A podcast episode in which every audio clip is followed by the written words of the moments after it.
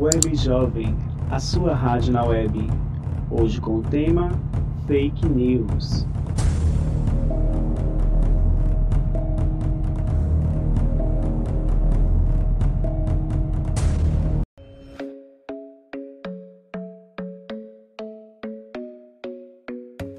Olá, você ouvinte! Seja bem-vindo ou bem-vinda ao nosso canal. Estou muito feliz de ter você aqui conosco. E o tema de hoje é um assunto bem atual, que são as famosas fake news. E vamos debater hoje o que são as fake news e quais os perigos de se compartilhar esse tipo de informação. E na mesa redonda de hoje temos Iris Silva, Eric Leite e eu, Anderson Barbosa o vosso apresentador. E para começar, vamos falar com ela, Iris Silva.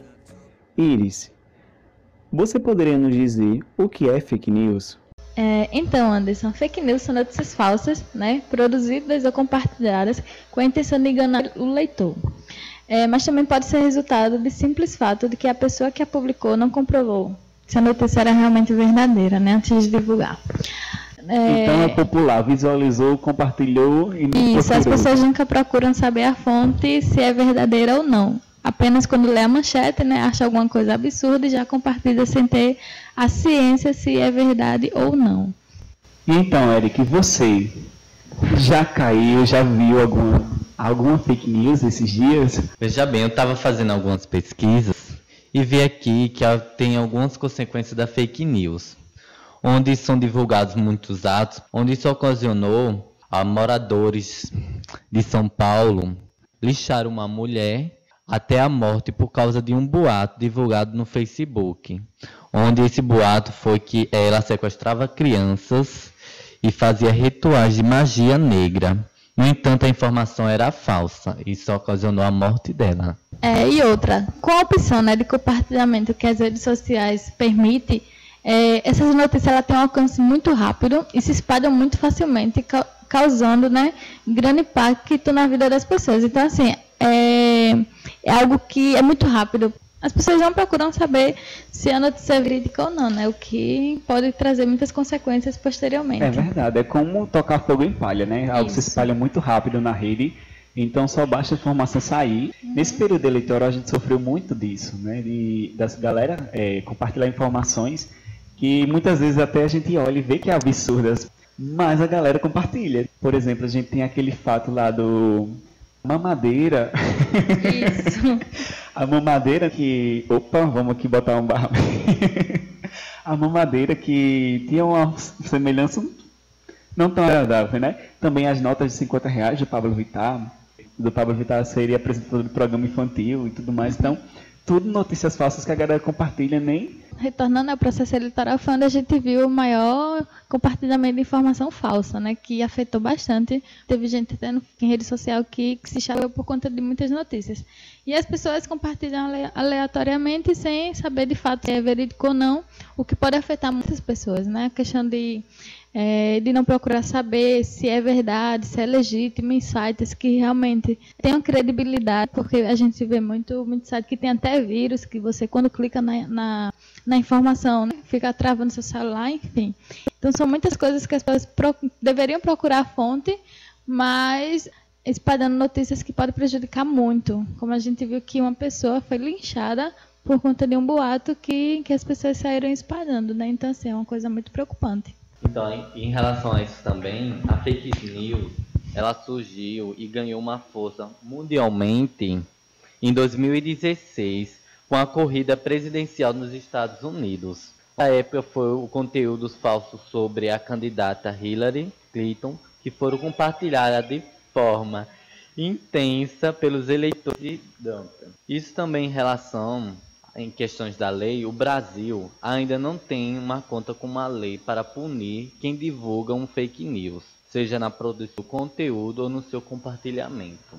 A pessoa ela pode procurar também em relação, ela pode procurar pela justiça, né, para solicitar seus direitos, para exigir a retirada do conteúdo da internet. A pessoa responsabilizada pelo prejuízo causado à vítima, caso não acatar o direito de fazer a retirada do que foi postado falso. A segunda opção que você pode procurar é a indenização pelos danos causados, onde a pessoa atualmente está ofendida pela notícia falsa. Né?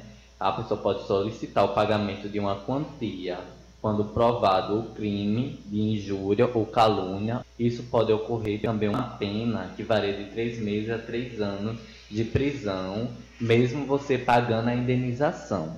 É, então, né, o Brasil, como o Eric falou, né, não ainda conta com a lei específica para quem compartilha fake news. É Anderson, por dentro né, da questão de, de informática aí. Como é que se espalha tão facilmente essas notícias na, na rede? Então, Iris, é, é importante ressaltar que as redes sociais elas possuem os cookies de internet. Então, uhum. assim, os, o próprio computador armazena informações de você. As empresas, elas têm de tecnologia, elas têm interesse em saber o que você, que tipo de conteúdo você consome. Então, eles usam isso também para poder fazer a, as divulgações na, na rede. Eu quero sair no final de semana, pesquiso na rede uma pizzaria. Então, logo mais você vai perceber que vai notar que nas suas redes sociais vai aparecer propagandas de pizzarias. O Facebook e as outras redes sociais, elas têm o interesse em saber o que tipo de conteúdo você consome. Tem um interesse maior sobre, por exemplo, política. O que vai aparecer, como consequência no seu perfil, será sobre política. Viu uma informação, pesquisa no Google, joga no Google. Se não viu nenhuma referência, então aquela notícia não é verdadeira. Todo navegador lá em cima na barra de endereços, ele possui um cadeadozinho verde. Então, se o site que você entrou não tem esse cadeadozinho verde, não que aquele site é um site perigoso, então você também pode ser hackeado. E sempre é importante verificar também a procedência do site que você está entrando. O que o pessoal deve fa fazer, pode fazer para se proteger de, seja de compartilhar fake news, seja de ser alvo de fake news, o que, é que as pessoas podem estar fazendo?